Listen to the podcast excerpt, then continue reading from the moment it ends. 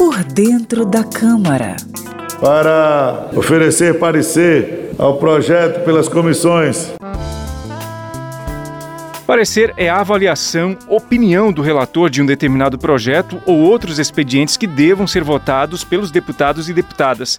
É no parecer que o relator explica o que acrescentou ou retirou do texto original.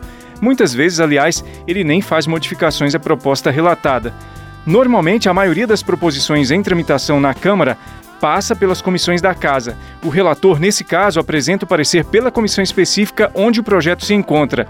Quando o projeto está em urgência, o texto vai direto ao plenário. Lá, o presidente nomeia um relator para apresentar o parecer. Por dentro da Câmara. Conheça a linguagem do plenário e das comissões da Câmara dos Deputados de maneira fácil e descomplicada.